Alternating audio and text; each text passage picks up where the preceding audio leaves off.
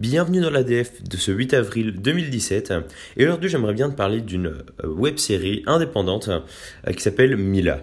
Alors Mila ça raconte la disparition d'une fille qui s'appelle Mila qui a 18 ans et en gros ça raconte l'histoire de ses amis et de son copain qui essaie de la retrouver et de comprendre pourquoi elle a fui.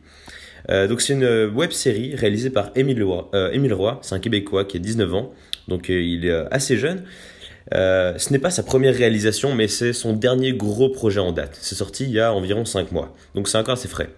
C'est une web série donc euh, complètement indépendante qui est faite par des jeunes et c'est aussi destiné à des jeunes, c'est destiné à, des millennials hein, euh, comme, comme moi, comme sûrement toi si tu écoutes ce podcast.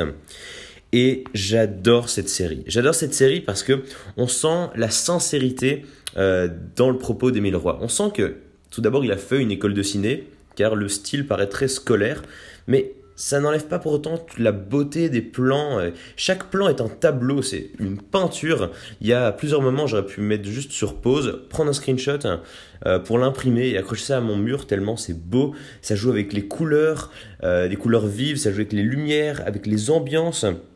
Euh, les, les, jeux de lumière super intéressants mettent en valeur différents, différents aspects d'une scène. Ça joue avec la perspective, avec ce qui se passe en arrière-plan. Euh, et ça reflète l'état d'esprit des personnages. Ça peut sonner vraiment euh, très euh, branlette intellectuelle de dire ça, mais c'est vraiment, bah voilà, c'est le style scolaire qui se ressent, mais ça n'est pas moins magnifique pour autant. Enfin, j'adore l'image de cette série. On, sent qu'il a vraiment fait un gros travail sur l'image et c'est très agréable. Alors, bon, évidemment, ça aussi, la, web série a aussi ses défauts. Hein. Souvent, les personnages parlent un peu trop. On sent qu'il a eu tendance à vouloir, à un peu trop expliquer les choses. Euh, certains dialogues auraient gagné à avoir une ou deux lignes en moins.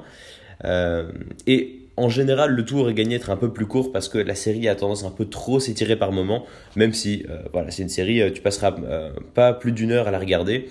Et c'est vraiment les seuls défauts, réels défauts que j'ai pu trouver. Sinon, le reste, ce ne sont pas des défauts, c'est juste de la sincérité. On sent qu'il avait une histoire à raconter et qu'il l'a fait sans se soucier de quoi que ce soit, qu'il voulait juste raconter son histoire et euh, c'est ça que j'apprécie sur Internet, c'est ça que j'apprécie à cette série.